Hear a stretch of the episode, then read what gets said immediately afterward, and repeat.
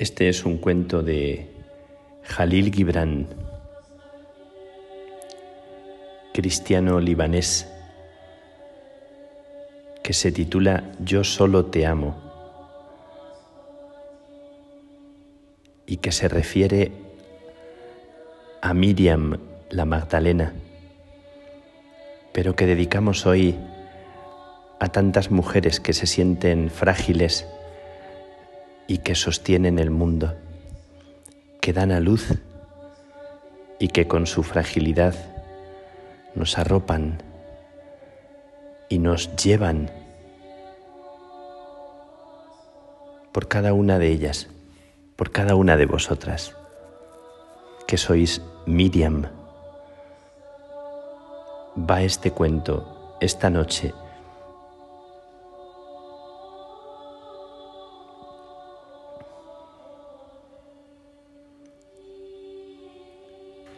Y cuando hube llegado hasta él, lo saludé diciéndole, Buen día. Buen día, Miriam, me contestó. Luego me miró. Sus ojos negros vieron en mí lo que no vio hombre alguno antes que él.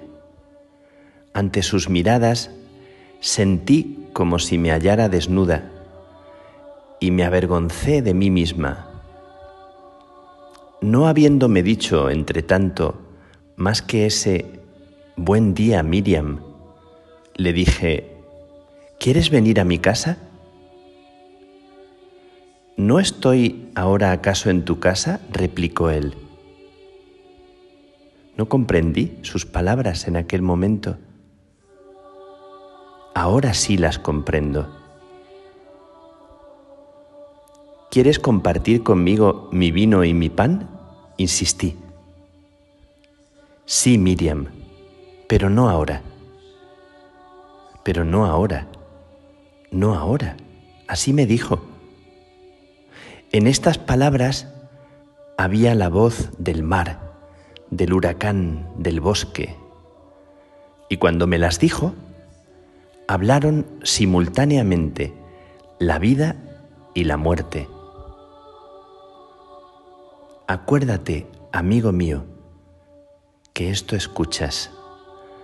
No olvides que yo estaba muerta, que era una mujer que se había divorciado de sí misma y vivía lejos de este yo que hoy ves en mí había pertenecido a todos los hombres sin ser de ninguno.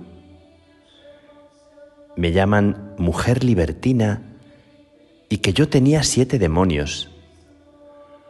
Todos me maldecían y todos me envidiaban.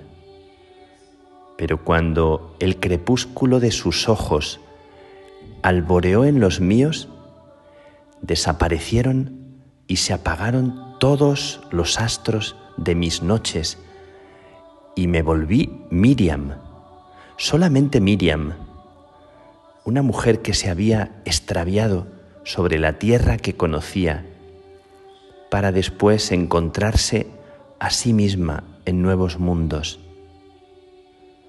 Y volví a insistir, ven a mi casa a compartir conmigo mi pan y mi vino. ¿Por qué insistes en que yo sea tu huésped? Contestó. Y le respondí, te ruego que entres en mi casa. Mientras yo le hablaba, sentía que todo lo que tenía de la tierra y del cielo se reunía en mis palabras y en mis súplicas.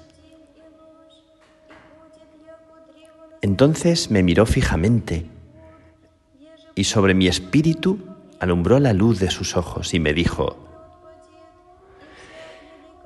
Tú tienes muchos amantes, en cambio yo soy el único que te ama.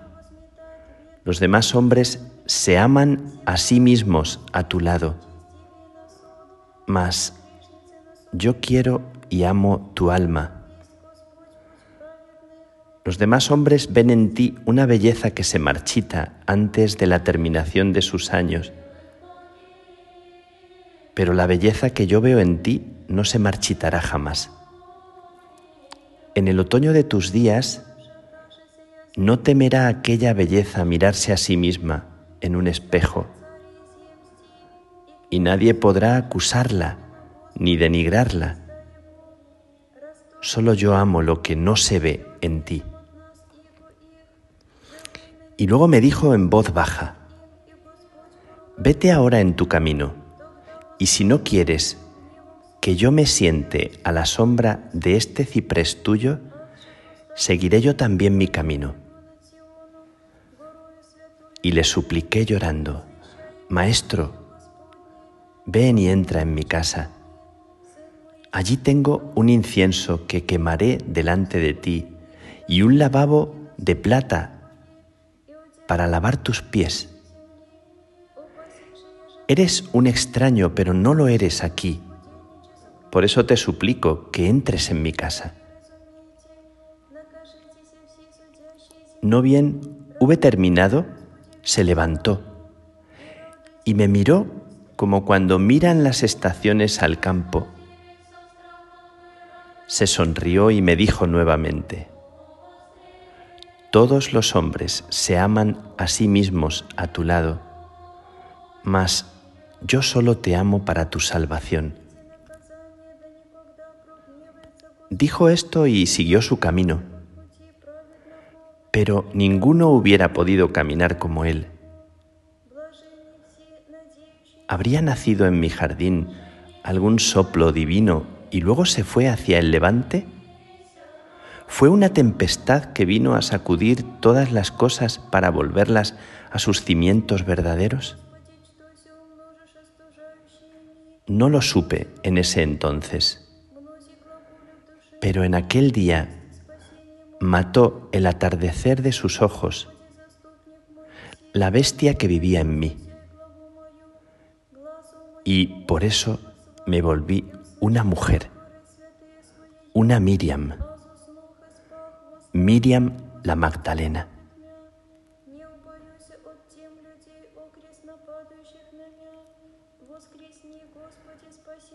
Hoy, en esta noche, brindo por todas las mujeres que madrugan y que descubren en los sepulcros de la vida que la vida ha resucitado. Por todas aquellas que antes de amanecer y en las noches oscuras de la vida, temblando de miedo, rescatan nuestra vida. Por cada una de ellas, un abrazo y una bendición.